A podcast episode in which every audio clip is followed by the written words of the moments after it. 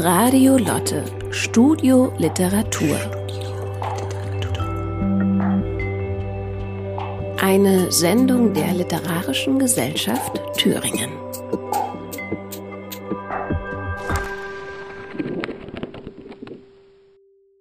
Ich darf alle, die hier heute hergekommen sind, herzlich begrüßen und gleich vorstellen an meiner Seite schon nun im dritten Jahr dieser wunderbaren Reihe im Haus der Weimarer Republik Heike Meyer, die die Texte vortragen, gestalten wird. Und mich erleben Sie als Moderatorin und ich bin auch die, die sich diese ganze Reihe schon zum dritten Mal ausgedacht hat. Das ist nur möglich in Zusammenarbeit mit dem besagten Haus der Weimarer Republik, der Literarischen Gesellschaft Thüringen und auch der fördernden Landeszentrale für politische Bildung.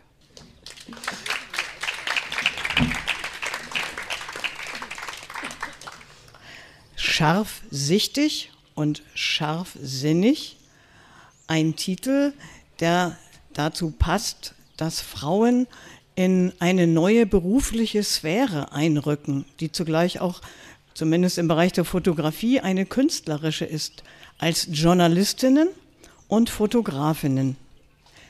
Es ist verblüffend, wie viel weibliche Avantgarde sich in den 1920er und Anfang 30er Jahre mit welcher Vehemenz und Lust und Vielfalt und welchem Sinn für Poesie und Bosheit und Selbstdarstellung sich tummelt, öffentlich vor allem dann auch in den vielen Zeitschriften, die es gibt zu dieser Zeit. Wir hören heute ein Programm über Journalistinnen, Frauenfeuilletons und sprachliche Schnappschüsse, eine literarische Collage. Der Blick fällt dabei diesmal, wir hatten ja andere Akzente, letztes Jahr war ähm, das östliche Europa vor allem im Blick, auf die westlichen Metropolen. Dazu gehört natürlich Berlin, vor allem aber Paris. Dann wird auch New York ins Zentrum rücken und in unserem dritten Beitrag auch Prag, was ja auch äh, zu Mitteleuropa ähm, zu zählen ist. Auf den Trümmern des Ersten Weltkriegs, aber auch mit den Errungenschaften der Weimarer Republik Wahl der Ausbildung, Wahlrecht, Aufbrüche in Kunst und Kultur mit Kulturszenen wie in Paris, die Szenerie am linken Ufer dieses Flusses, die sich da tummelt mit Experimenten auch erotischer Natur, bi, multi, omni, Frauen, Männer, Manche heiraten den gleichen Mann dann doch zum vierten Mal, andere lassen es endgültig sein, andere wollen überhaupt nur männliche Szenarien für sich selbst erproben. In Berlin auch Film, Theater, Kabarett, Tanz und auch Errungenschaften auf dem sozialen Gebiet, etwa die Alice Salomon Schule, Ausbildungsstätte für Sozialarbeit, die es ja heute noch gibt. Voraussetzungen dafür wurden schon ab Anfang des 20. Jahrhunderts geschaffen und jetzt befinden sich die Frauen in einer Aufbruchssituation auf den Trümmern des Ersten Weltkriegs. Sie haben, so fühlt es sich manchmal an, wenn man diese Texte hört, wenig zu verlieren und alles zu gewinnen. Sie gründen selbst Zeitungen, zum Beispiel The Little Review oder The Hours Press, englische Namen, der Amerikanerinnen in Paris, die sich dort niederlassen. Gertrude Stein ist auch eine von ihnen. Und vor allem auch Janet Flanner, die uns heute näher begegnen wird. Sie berichtet für den frisch gegründeten New Yorker aus Paris und aus Europa. Insgesamt in den 50 Jahren, in denen sie dafür tätig ist, so steht es geschrieben, 651 Beiträge. Dann eine Ur-Berlinerin, Gabriele Terge, die jetzt gerade erst wieder entdeckt wird. Sie hält sich in einem absolut männlichen Genre auf, nämlich in der Gerichtsreportage. Es war ja sowieso so, das Feuilleton, das leichtgängige, unterhaltsame Klatsch und Tratsch wurde mehr den Frauen zugeordnet, die Reportage, politische und wissenschaftliche Kontur wurde mehr den Männern zugeordnet und diese Frauen bringen diese Zuordnungen mächtig durcheinander. Und so wird eine Gabriele Terget auch eine soziale Dimension und eine politische ins Feuilleton bringen. Helen Grund geht von Paris, geht von Berlin nach Paris. Modejournalistin wird sie, schreibt Reportagen aus Paris für die Frankfurter Zeitung, auch in einer eigenen Frauenbeilage und eine Stimme, die an lustvoller Garstigkeit nicht zu übertreffen ist, das ist Dorothy Parker aus New York, Theaterkritikerin. Sie wurde zu einer gefürchteten Instanz, Institution in der damaligen Zeit. Ganz andere Tonlage, wunderbar in eine vergangene Wild, ähm, Bildwelt, Wildwelt geht ja auch, ja, hm, in eine vergangene Bildwelt hinein uns führend ist Lotte Eisner, Filmkritikerin. Ab 1927 mit Festanstellung bei einer täglich erscheinenden Filmzeitschrift, dem Filmkurier. Eine Journalistin fragte mich, was erwartet denn die Gäste am heutigen Abend? Das ist interessant, sich sozusagen nochmal auf diese Seite innerlich zu begeben. Und ich habe gesagt, ja, eigentlich ist es eine Üppigkeit und Fülle und Frechheit und Energie, von der wir heute nur träumen können, auch in der Sprache.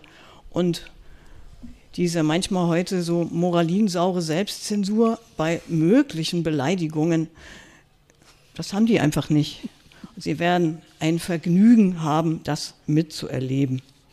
Die Frau wird der Frau zum lebendigen Spiegel, in dem sie sich verliert und wiederfindet, sagt eine Literaturwissenschaftlerin über diese Zeit. Und die Frauen werden zum ersten Mal aus eigenem Blickwinkel sich und die Welt darstellen, auch als Frauen neu erleben und inszenieren.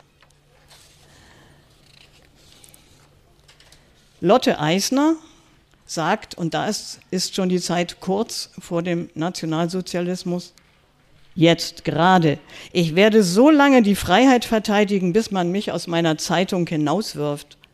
Mit jedem Artikel, den ich schreibe, propagiere ich meine liberale, allem Neuen und Revolutionärem aufgeschlossene Grundhaltung. Und sei es auch ein noch so bescheidener Beitrag.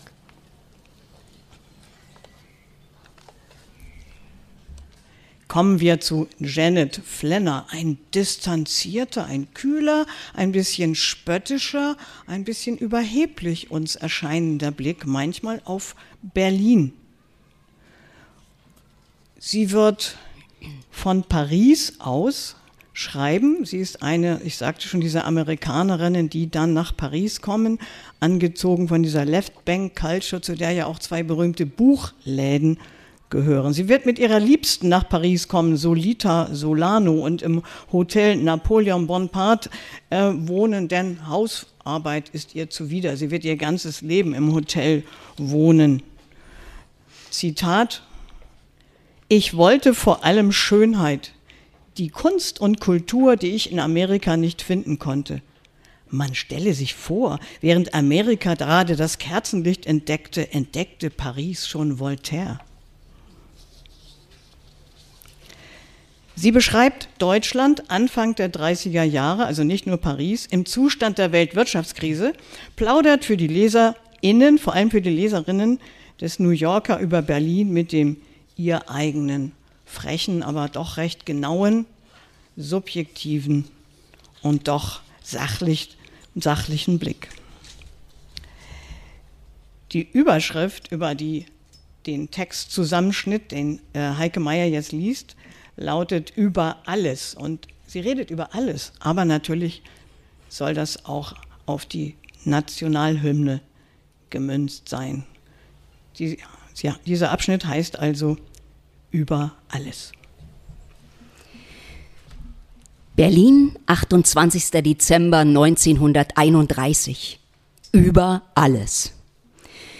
Dass der Bankrott Deutschlands, wie er sich in der Hauptstadt darstellt, als ordentliche Filmkulisse immer noch nicht viel hergibt, ist vielleicht zu bedauern.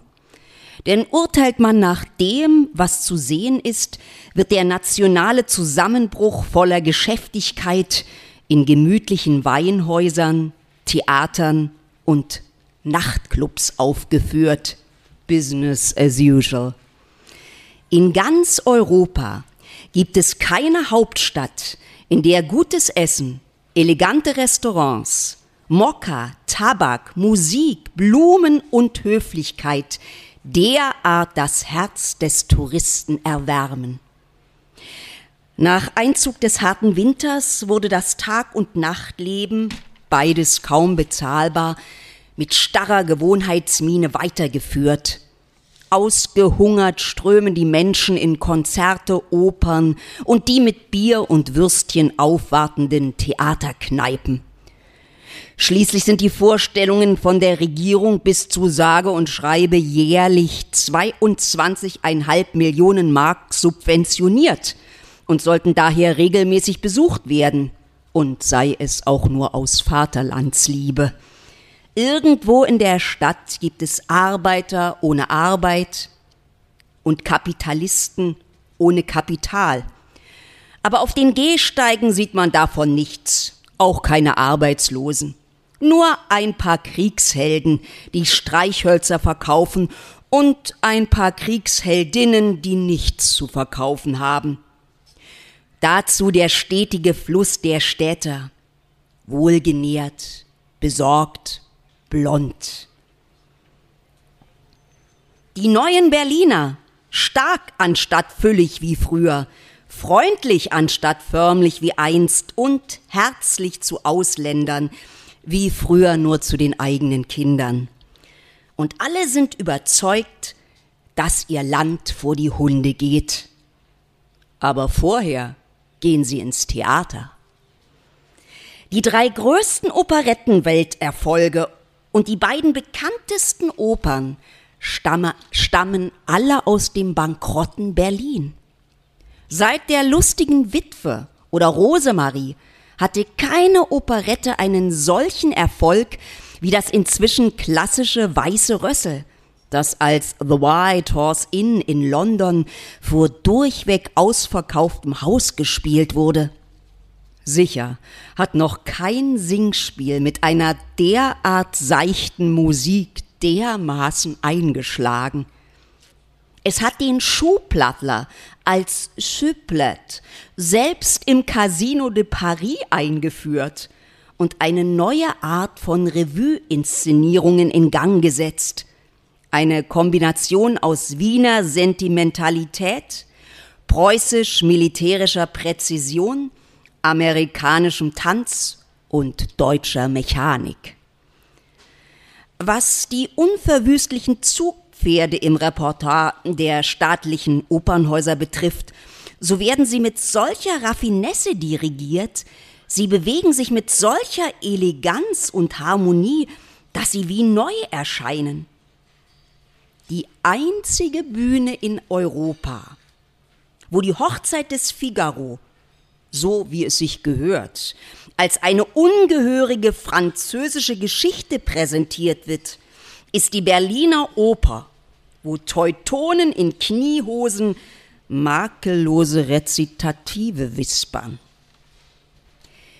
Die bildende Kunst dagegen war kein großes Geschäft. Moderne französische Malerei, die, wenn sie gut genug war, in Berlin gierig aufgekauft wurde, steht als Ladenhüter in den Regalen der Händler. Der einzige deutsche Maler, und er ist Schweizer, der Abnehmer findet, ist Paul Klee. Aber das Beste auf dem Gebiet der Kunst steht nicht zum Verkauf. Kein anderes Museum hat so viel für die Griechen und Trojaner getan wie das Nachkriegs-Berlin mit seinem neuen Pergamon-Museum. Wegen der in- und ausländischen Kritik an solchen Ausgaben in solchen Zeiten wird über die Höhe der Kosten für den Neubau geschwiegen. Das Nachtleben jedoch floriert. Mit dem Jockey in der Lutherstraße hat Berlin nun einen Nachtclub, wo man wahrscheinlich jeden trifft, den man kennt. Im Augenblick ist das vermutlich der angenehmste Club in ganz Europa. Der einzige nächtliche Treffpunkt von gleicher Güte ist die Bar des Eden Hotels. Herren mit Monokeln stehen herum, Walzer übertönen das Knallen der Korken und der Geruch von zugeknöpften Bankiers vermischt sich mit dem französischen Parfüm preußischer Kokotts. Der Wein ist alt und golden, die Damen blond und jung. Die Gänseleber exquisit, die Szenerie kultiviert.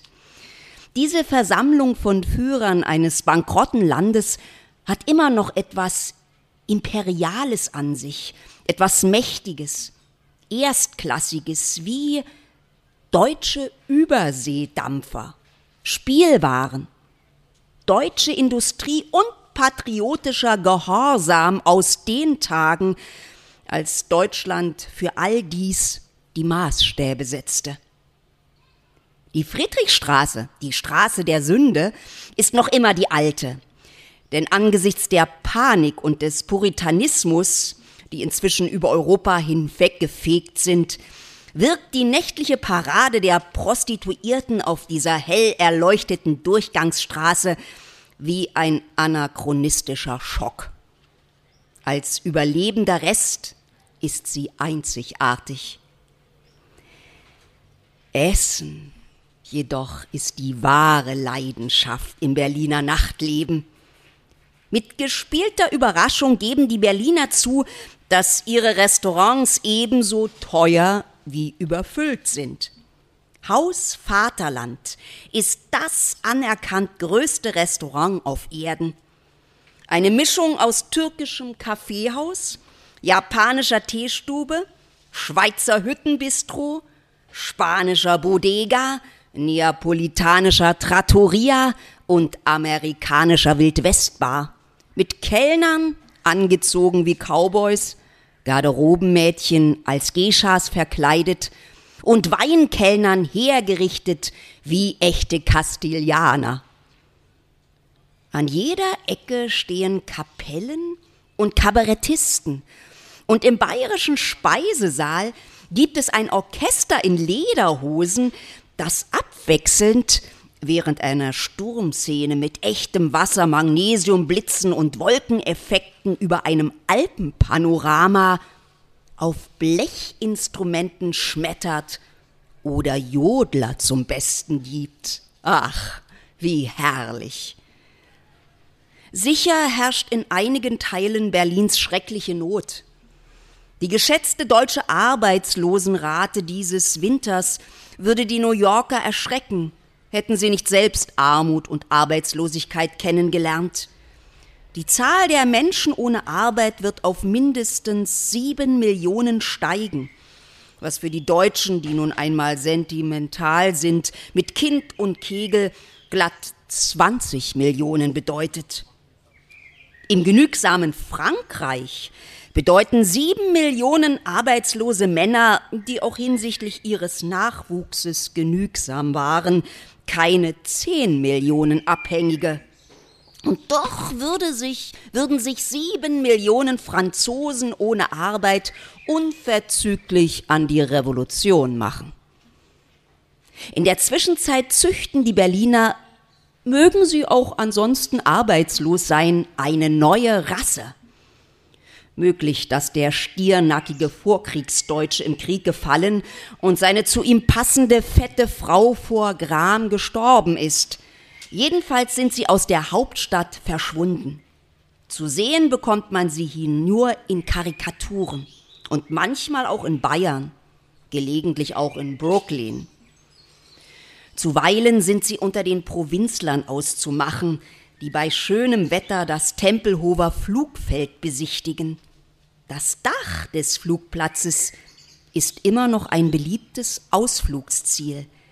Man kann sein Bier stehen lassen und einen Probeflug unternehmen. Die Zuschauertribüne ist nach Süden ausgerichtet. An ihrer Ostseite stehen wie ein Schwarm Heuschrecken Kampfflugzeuge, große und kleine, im Moment alle zivil und am Boden. Wenn es aber soweit ist, kampfbereit und in der Luft.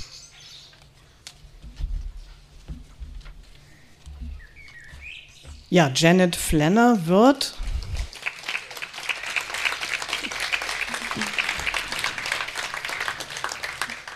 von einer interessierten Beobachterinnen Europas zur aktiven offiziellen Kriegsberichterstatterin im Zweiten Weltkrieg. Der Blick auf die potenziellen Kriegsflugzeuge hat es auch schon ein bisschen offenbart. Sie wird auch, ähm, wie es in einem Bericht heißt, in wackeligen Flugzeugen im zerstörten Europa herumfliegen auch über Buchenwald wird sie berichten und auch über die Nürnberger Prozesse vor Ort. Viele ihrer Briefe aus Paris wurden später zusammen mit ihren Porträts über Persönlichkeiten wie die Tänzerin Isadora Duncan, Picasso oder auch Hitler in Buchform veröffentlicht und brachten ihr weite Anerkennung. 1966 erhielt sie den National Book Award für ihr Pariser Tagebuch. Und ich sagte schon 50 Jahre lang, bis zum Alter von 83 Jahren, arbeitete sie unter dem Pseudonym übrigens Genet für den New Yorker in Paris. Informationen über sie sehr schön geschildert in dem Buch Paris war eine Frau von Andrea Weiß, deren Beschreibung der Schreibweise Janet Flanners ich hier noch am Schluss zitieren möchte. Sie hatte eine ganz eigene Art, journalistische Texte zu schreiben. Sie sprang oft im selben Satz von einem Thema zum anderen. Das gab ihren Lesern nicht nur einen faszinierenden Einblick in ihre Denkweise, sondern vermittelte ihnen auch das Gefühl, im Augenblick des Schreibens anwesend zu sein. Sie war eine scharfe Beobachterin darin, jedoch in keinster Weise objektiv Vielleicht vorher noch die Bemerkung, Gabriele Terget, also die Berlinerin, die dieses Berlin liebt, tief eintaucht, auch in soziale Problembereiche sich engagiert und trefflich vor allem Dialoge, die sie Menschen im Alltag ablauscht, wiedergibt. Instinkt. Herr von A. Die Frau von X gefällt mir nicht. Herr von B. Ich habe auch meiner Frau gesagt, sie solle den Verkehr einschränken. Herr von A, sie passt nicht zu uns. Herr von C, ein Ortsfremder? Was ist denn gegen Frau von X zu sagen? Herr von A, sie hat sowas Brünettes. Gabriele Terget war also in Berlin, übrigens im selben Jahr wie meine Großmutter zur Welt gekommen. Sowas finde ich immer spannend, das auch mal zu vergleichen, solche Lebensläufe. Und sie wird zu den Frauen, die ich heute Abend vorgestellt werden, gehören, die tatsächlich promoviert haben. Es ist die Hälfte. Und das ist unglaublich interessant. Also auch das ein Aufbruch in dieser Zeit. Sie sagt über sich, beziehungsweise sie lässt etwas über sich sagen in einer Zeitschrift. Zitat Gabriele Terget. Seltsamerweise beschrieb die kommunistische Welt am Abend meine einfache, nur 1931 inzwischen unübliche Psychologie am richtigsten. Die Terget ist eine Bürgerin, die sich noch den Sinn für Sauberkeit bewahrt hat und inbrünstig an ein liberales Gesellschaftsideal glaubt. Sie will die kapitalistische Welt für die Entartung bestrafen, um sie zu bessern. Ja, Gabriele Terget wird äh, aus einem wohlhabenden Elternhaus stammend äh, auch die schon erwähnte soziale Frauenschule von Dr. Alice Salomon besuchen. Das finden ihre Eltern gar nicht komisch, vor allem der Vater nicht. Und 1913 bereits mit 19 Jahren in einer Beilage des Berliner Tageblatts einen Artikel über Frauenprobleme im Krieg publizieren. Absolut peinlich findet die Familie das. Ein Mädchen aus gutem Hause schrieb doch nicht für die Zeitung. Sie studiert dann Geschichte und Philosophie, promoviert 1925 und wird sich in das Genre der Gerichtsreportage einarbeiten. Schreibt Feuilletons in der Vossischen Zeitung, in der, im Berliner Tageblatt und erhält eine Festanstellung bei der Vossischen Zeitung.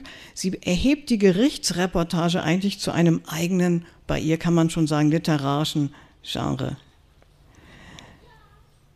Ihre Artikel, deutlich antifaschistisch, äh, Ende der 20er, Anfang der 30er akzentuiert erscheinen und erscheinen dann unter anderem auch in der Weltbühne, die von Karl von Ossietzky herausgegeben wird. 1931 wird sie schlagartig berühmt. Käsebier erobert den Kurfürstendamm. Heike Meyer hat mir erzählt, das gab es mal verfilmt. Also nicht, also Käsebier, ich weiß nicht, ob das mit Kurfürstendamm gab es zu DDR wahrscheinlich nicht, aber Käsebier habe ich im Gut, also der, der Ort wurde gestrichen. Okay. ja, die korrupte, sensationshungrige Gesellschaft und Presse Berlins in der späten Weimarer Republik wird da aufs Korn genommen. Und das ist schon interessant, dass dieser Roman gänzlich verschwunden ist aus der Literatur und eigentlich 1900, 2020 erst wieder neu aufgelegt wird. Ich habe dadurch eigentlich auch Gabriele Tergert durch diese Wiederentdeckung erst richtig kennenlernen können. Die Presse verglich den Roman und die Schreibweise mit Emile Solar und fand, sie hätte den besten Zeitroman geschrieben und das Unmögliche zustande gebracht, Zitat, Lachen im Elend des Zugrundegehens. Wir lesen aus den Gerichtsreportagen zwei kurze Stücke. Einmal eine Bericht, ein Bericht über einen kurzen Prozess, eine 55-Jährige und ihre vier Verehrer und dann ja ein Blick auf die Frauen bei Gericht. Eine 55-Jährige und ihre vier Verehrer. Auf zwei Wachtmeister gestützt, hinkte die 55-jährige Alte herein, für die vier Männer erkleckliche Sümmchen geopfert hatten. Sie ist Witwe, geschieden und hat 16 Jahre im Zuchthaus verbracht. Als sie 1927 das Zuchthaus verließ, suchte sie eine Stelle als Wirtschafterin in frauenlosem Haushalt und nahm als erste die beim 62-jährigen Rentner an, der ihr gleich am ersten Abend näher treten wollte, was er aber jetzt nur als Scherz aufgefasst haben will. Später trat sie noch drei Stellen an. Jedes Mal erzählte sie, dass sie eine Witwe mit einer 12.000 Mark Hypothek sei, für deren Ablösung sie allerdings Geld brauche. Geld brauchte sie ferner für ein nicht existierendes lungenkrankes Enkelkind. Geld brauchte sie ferner, um ihre Möbel aus Frankfurt am Main kommen zu lassen. 300 Mark brauchte sie ferner, damit ihr Sohn sein Examen als Nachtwächter bei der Wach- und Schießgesellschaft machen könnte. Alle vier Männer, die sie heiraten wollten, sind nun sitzen gelassen und noch dazu um ihr Geld betrogen worden. Diese lebensgefährliches Frauenzimmer müsste lebenslang eingesperrt werden, Herr Richter, verlangte der 69-jährige Rentner. Der Rentner von 60 und Nebenkläger verlangte, sie muss bis zu ihrem Tode unter Polizeiaufsicht gestellt werden.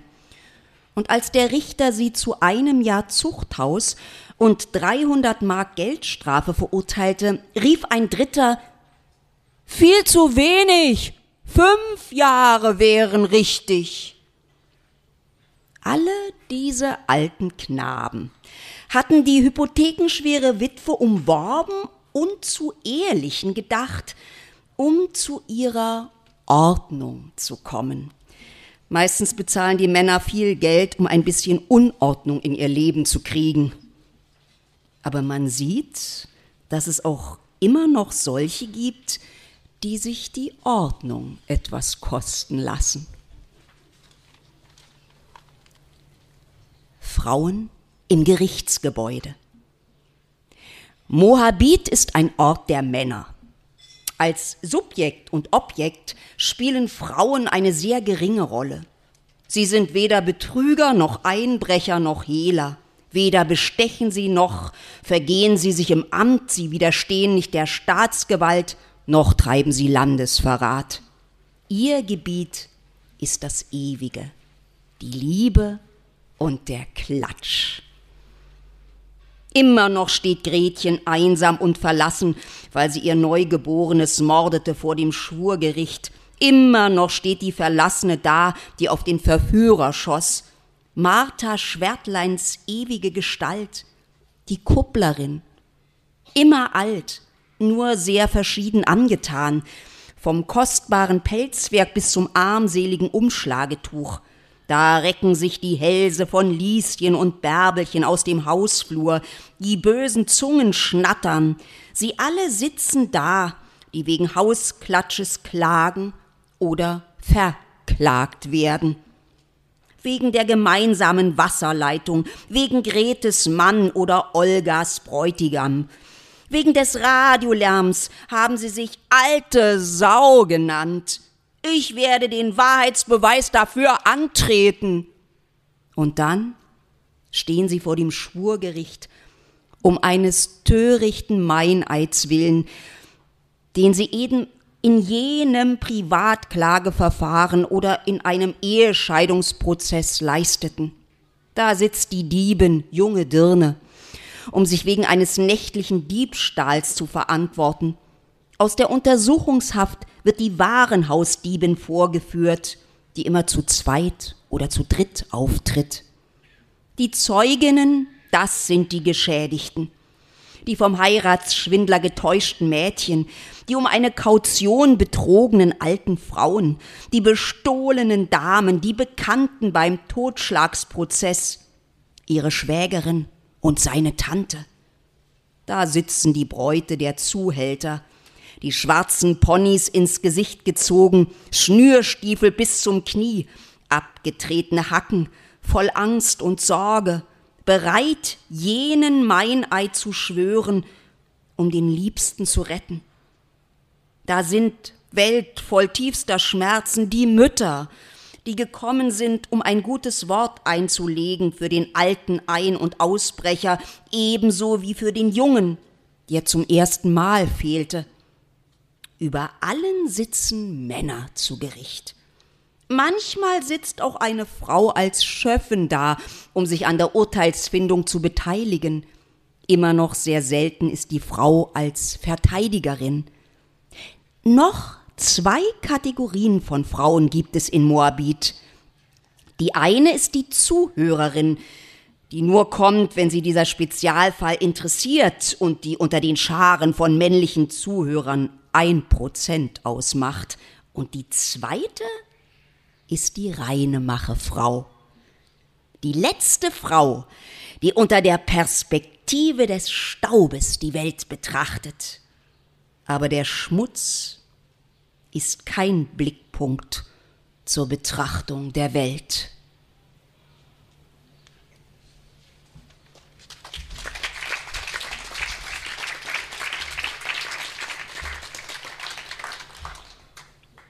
Gabriele Tergits Laufbahn als Schriftstellerin wurde durch die Machtübergabe an Hitler und die Nationalsozialisten jäh unterbrochen.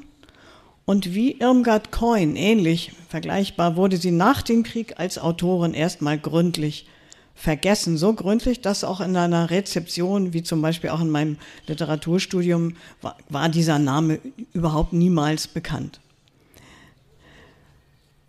Am 4. März 1933 war eine Horde SA-Männer in ihre Wohnung eingedrungen und wollte sie verschleppen. Sie konnte den Anschlag abwehren, wusste aber, was ihr drohte und verließ am selben Tag Äh, Berlin emigrierte mit ihrem Mann und Sohn zunächst in die Tschechoslowakei, dann nach Palästina. Auch von da gibt es später Berichte. Von 1938 an lebte sie in London, wird auch die englische Staatsbürgerinnenschaft annehmen und arbeitete weiter an ihren Schriften. Sie hatte bereits 1933 den Familienroman Effingers angefangen. Vergleichbar mit den Buddenbrooks ist das eine jüdische Familiengeschichte über mehrere Generationen. Und im Nachhinein weiß ich erst recht ihre Begabung als Reporterin zu schätzen, weil solche Szenarien auch immer wieder in diesem Roman eingerückt sind. Auch dieser Roman wird 2020 erst wieder neu aufgelegt. Wir werden ihr ein bisschen mehr Ehre erweisen, indem sie auch für die nachfolgende Autorin eine gute Vorlage bietet. Der Klatschtod. Käthe fragte Lotte, ob ihr Mann wüsste, dass sie wüsste, dass er wüsste, worauf Lotte empört war und so Hertha sich dahingegen äußerte, unter dem Siegel der Verschwiegenheit natürlich, dass Käthe es womöglich fertig bekommen könnte und fragen, ob er wüsste, dass sie wüsste, dass er wüsste, dass sie wüsste. Worauf Hertha, die den Mann liebte, hinging und ihn fragte, ob er wüsste, dass sie wüsste, dass er wüsste. Worauf der empörte Mann Lotte zur Rede stellte, die Käthe zur Rede stellte, die Hertha zur Rede stellte, woraufhin keine mehr wusste, was jede wusste oder nicht wusste, woraus sich so viel entwickelte, dass drei Tage später folgende Anzeige in der Zeitung stand. In der X-Straße hat sich heute Fräulein Hertha M. und in der Y-Straße Fräulein Käthe K. und Frau Lotte S gemeinsam mit Leuchtgas vergiftet. Die Motive, die die drei Frauen zu der schrecklichen Tat, zu der schrecklichen Tat geführt haben, sind in ein völliges Dunkel gehüllt.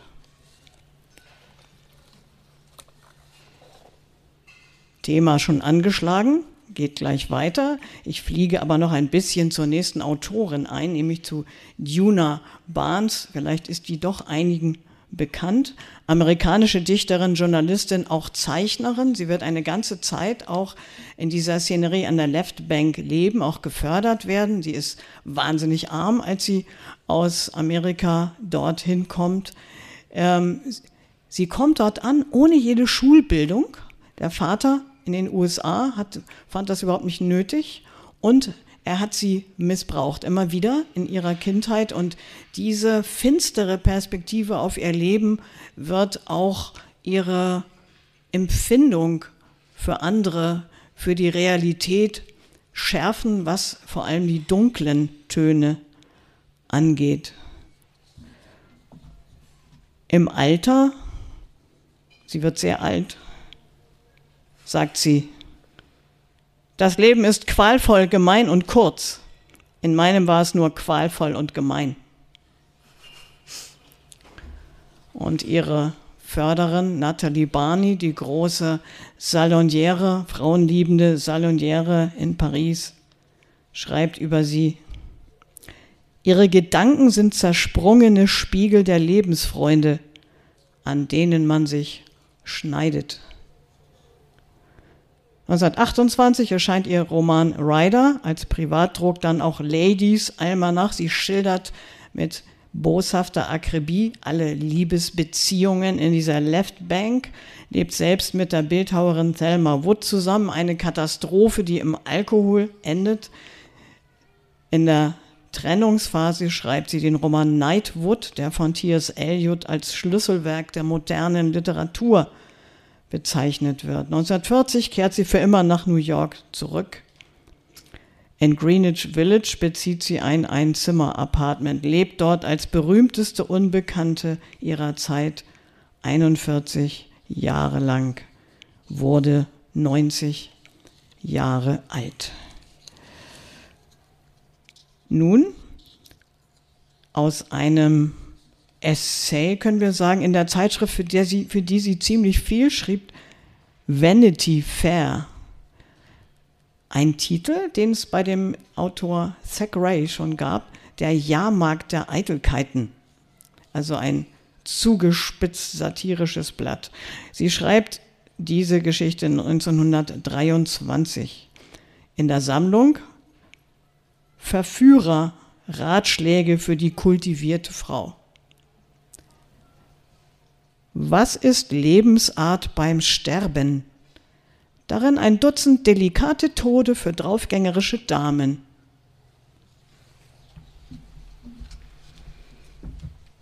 Wählen Sie Ihren Abgang jetzt, aber wählen Sie ihn mit Verstand. Man muss mit sicherem Geschmack sterben. Und doch fehlt vielen Menschen die Einsicht, dass für den Tod ein Ritual des guten Tons besteht wie für das Leben. Was wurden nicht für ominöse Kapitel geschrieben über die korrekte Art zu stehen, zu sitzen, aufzustehen, sich zu verneigen, zu lachen, zu tanzen. Sie sagen einer jungen Dame, wie sie ihr Beileid auszusprechen hat, wie sie die Aufmerksamkeit des Großunternehmers wachhalten, wie sie sich Respekt verschaffen kann.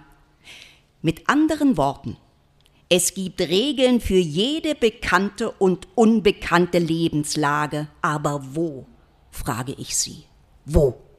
Gibt es eine einzige schmale, knappe, zu Herzen gehende, unabweisliche Broschüre über den Tod und die korrekte Art, auf die eine junge Dame sterben kann?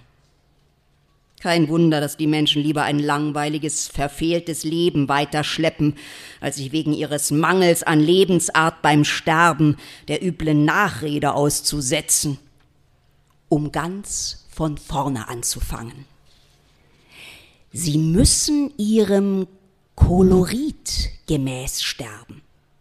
Es ist unentschuldbar, wenn eine Blondine einen Brünettentod stirbt als goldhaarige Dame zu sterben wie eine, deren Haar Tizianrot ist, heißt nicht nur eine Aufdringlichkeit, sondern eine Vulgarität begehen. Als Blondine aus dem Fenster zu springen oder sich zu erschießen, Gift zu nehmen oder sich die Pulsadern mit der Rasierklinge aufzuschneiden, zeugt von nahezu unaussprechlich schlechtem Geschmack. Für eine Blondine gibt es nur eine Art, mit allem Schluss gemacht zu machen. Vorausgesetzt, sie ist schmal, von zartem Knochenbau und dünnhäutig. Sie muss hängen. Sie muss lässig, leicht und unbeirrbar hängen, bis sie tot ist. Vorzugsweise an einem zerbrechlichen Gegenstand der italienischen Frührenaissance – ein venezianischer Spiegel eignet sich immer vortrefflich. Eine Glasveranda gibt einen guten Hintergrund ab. Das Licht schwelgt darin und die Luft ist nicht allzu frostig. Eine Blondine muss zweierlei bedenken. Linie und Farbe. Sie darf sich nie zur Tragödie aufschwingen. Sie muss daher ihre Füße leicht über Kreuz legen wie eine, die durch Wiesenblumen geht. Sie sollte nichts Schwereres anhaben. So wird sie mit einem Blick eindringlicher ästhetischer Würdigung abgeschnitten werden. Ihr Tod wird eine fadendünne Note der Pein anklingen lassen, gleich einem Strich über die E-Seite der Violine. Für den Kalten den grausamen, den schwerliedrigen Vampir der Brünettenspielart, für eine, die sich langsam bewegt wie ein Wolfshund. Was wird ihr in dem Anstandsbuch des Todes zugewiesen? Gift. Feuer ist auch statthaft, aber heutzutage kommt es kaum noch in Frage. Ein Gasbrenner hat keinen Schick und zurzeit werden immer weniger Kamine in der entsprechenden Größenordnung gebaut und beinahe keine Freudenfeuer mehr errichtet. Also muss es Gift sein. Die Brünette sollte ein elegantes, gut ausgeleuchtetes Restaurant wählen, mit zärtlicher Musik, vielleicht etwas von Chopin und einen Begleiter, ein wenig lustlos auf seine Art, der dabei sitzen und zärtlich mit ihr flüstern kann, während das Gift zu wirken beginnt. Ich würde zu einem langsamen, grünen Gift raten. Die Chancen, gerettet zu werden, sind größer. Und eine Brünette sollte mindestens zweimal sterben. Es versteht sich von selbst, dass die Ultramärtyrerin, die den sanften Tod zelebriert, la mort magnifique, sich ausschließlich unter den rothaarigen Frauen findet. Sie müssen, sie müssen einfach durch Wasser sterben. Eine rothaarige Frau, die zum dritten Male untergeht, im lichtklaren, durchsichtigen, sanften, wohltuenden, alles in sich aufnehmenden, allmächtigen Wasser. Was könnte uns eindringlicher bewegen, was uns tiefer ergreifen?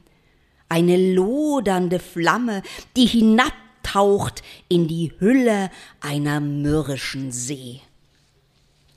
Aber es ist schwer, sie dazu zu bringen. Die Rothaarige darf keinen gewaltsamen Tod sterben. Derlei ist den niedrigen, gehetzteren Klassen vorbehalten. Sie muss langsam sterben. Prunkvoll, rhythmisch, im Wasser. Und die Dicke? Ah, für sie gibt es so wenig Alternativen. Für sie gibt es kaum etwas, was man raten könnte. Sie kann weder rasch noch schön noch ergreifend sterben. Für sie ist die Pistole bestimmt. Vielleicht wird sie zwei oder dreimal abdrücken müssen. Die Lage des Herzens muss geortet werden. Hat sie jedoch die genaue Stelle gefunden, so gibt sie eine sehr stattliche und imposante Erscheinung ab. Das Gewicht ist immer ein wenig auf der Seite des Todes. Und als letzter ihr Tod und meiner. Ach, für uns gibt es keine freie Wahl. Wir erkennen nur zu gut, dass die wahrhaft geistige Größe, die absolut überragende Person nur ein unausweichliches Schicksal hat. Wir können uns nicht herablassen zu der Banalität selbst des subtilsten Selbstmords. Für uns gibt es nur einen möglichen Tod. Den Tod durch Langeweile.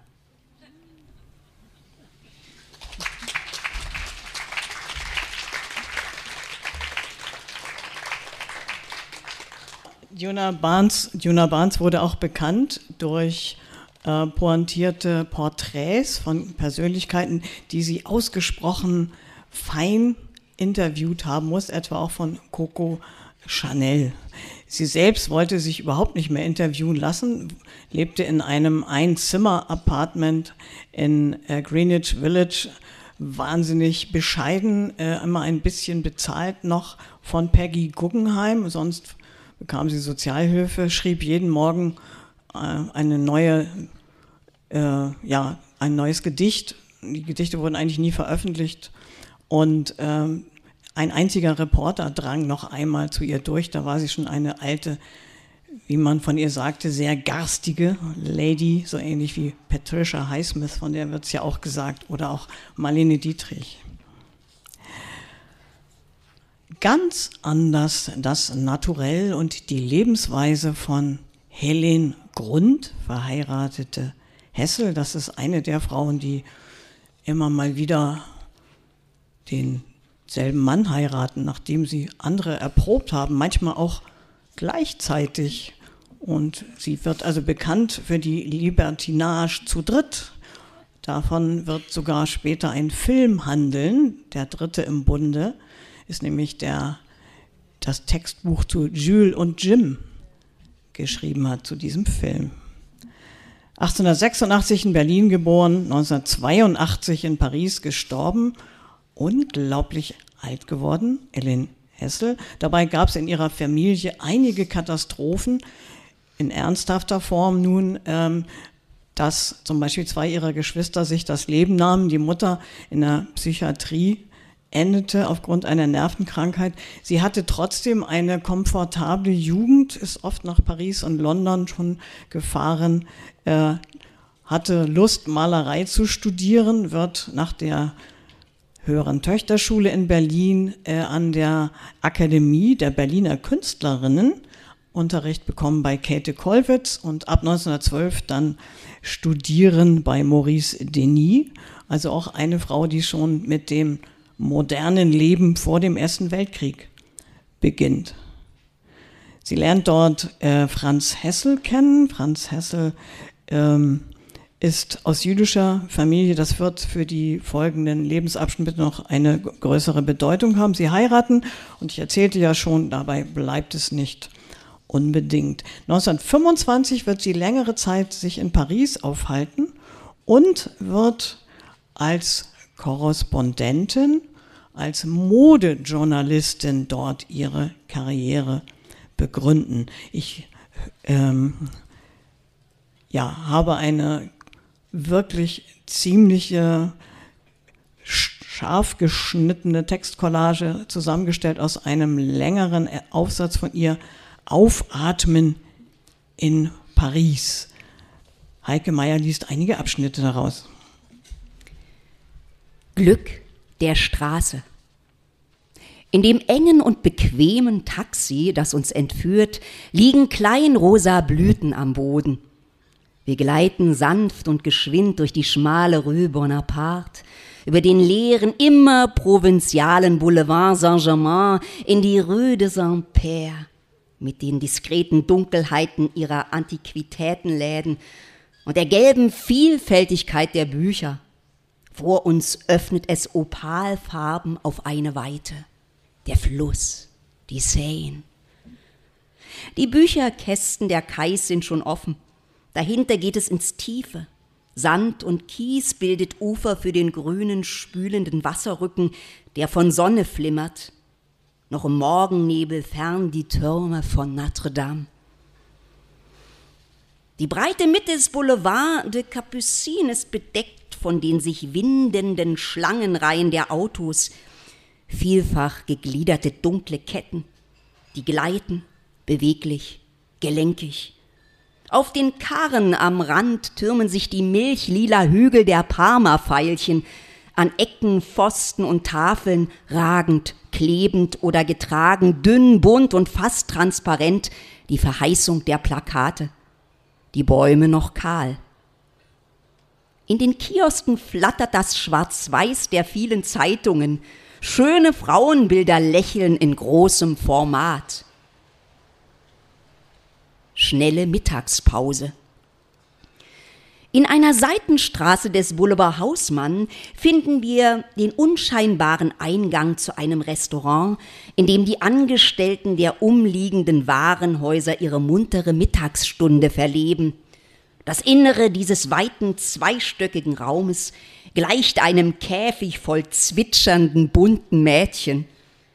Bronzene Ranken und Blattgirlanden umschlingen, verbinden die schlanken Säulenstützen der Deckenöffnung nach oben, um deren viereckigen Ausschnitt das Galeriegitter läuft, golden und leicht. Darüber hin lachende Gesichter, leuchtende Ellbogen, Grüne Laubenrauten verkleiden die Wände, dort wo es nicht Spiegel sind, die die farbige Vielfalt noch erweitern. Menüs werden eilig serviert und zierlich genossen. Kollegen und Freunde bedienen ihre Damen, gießen den roten und weißen Wein aus den kleinen Carafons in die Gläser, leuchtende Lippen, lachen, trinken, essen und schwatzen.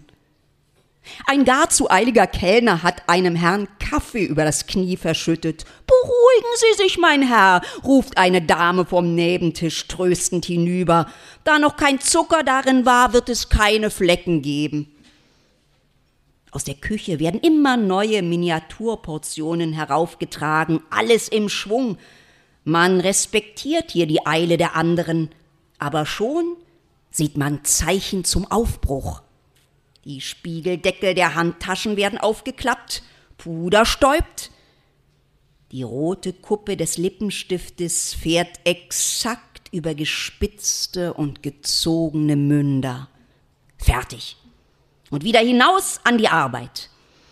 Diese fröhliche Stunde war, der, war die Atempause zwischen zwei Arbeitszeiten.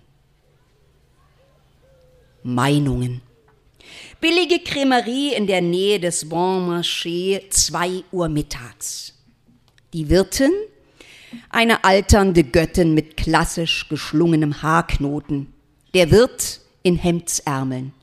Der verspätete Stammgast beim Kaffee. Wirtin. War sie nicht gemacht, um zu gefallen? Und nun? Gast, beruhigen Sie sich, sie wird nur umso mehr gefallen. Wirtin, das schöne blonde Haar, es ist eine Sünde, die Welt ist toll, rasiert. Ein Frauennacken, ja, verstümmelt man sich denn so? Merkt denn ihr Männer nicht, dass es euch betrügen heißt und verzichtet, ohne euch zu wehren, auf den verführerischen Augenblick, wenn die Spange gelöst wird, das Haar herabfließt, bis auf die Hüften, bis hier. Die neuen Frauen haben neue Reize. Die Pariserin kann alles tragen, sie bleibt immer elegant. Was wollen Sie? Ist nicht der Nacken ein Charme für sich? Wo ist die Haut zarter, parfümierter als da, wo das Haar ansetzt? Es wird noch besser kommen, glauben Sie mir. Wir werden die Frau beim Tanz am Nacken führen. Gerade da. Und wir werden nichts zu beklagen haben. Wen verteidigen Sie da? Die leichten Frauen, die sich amüsieren, das ist nicht meine Sache, was sie treiben. Aber öffnen Sie doch die Augen, mein Herr, sehen Sie doch hin. Bei mir essen immer nur ordentliche Mädchen, Verkäuferinnen von drüben und die aus den Ateliers. Und gerade die Jungen und Hübschen machen's am tollsten. Vom frühen Morgen an gepudert, geschminkt, bemalt. Ja, ist denn das nötig? die Lider blau und der Mund klebrig von Rouge. Ich sehe es ja täglich. Und da gibt es viele, die den Farbstift schon nach der Suppe herausziehen. Ist das appetitlich? Und wie sehen meine Servietten aus? Wirt, schlau blinzelnd. Die roten Farbstifte, das ist eine Erfindung der Bosch, der Deutschen um unsere Frauen zu vergiften. Ja, und keine schlechte, wenn es so wäre. Aber euch Männer trifft der Schaden, solange euch sowas gefällt. Ein gefärbter Mund sagt, ich bin zu haben. Puder und Schminkgebill auf die Straße. Und so etwas wollt ihr heiraten? Glaubt ihr, das wird in der Ehe anders, hä? Was braucht sie all den Plunder? Etwa um euch den Haushalt besser zu führen oder eure Kinder in die Welt zu setzen? Sie wird sich schön hüten. Eine Ninon-Frisur passt nicht zu einem großen Bauch. Gast träumerisch. Die Pariserin kann alles tragen.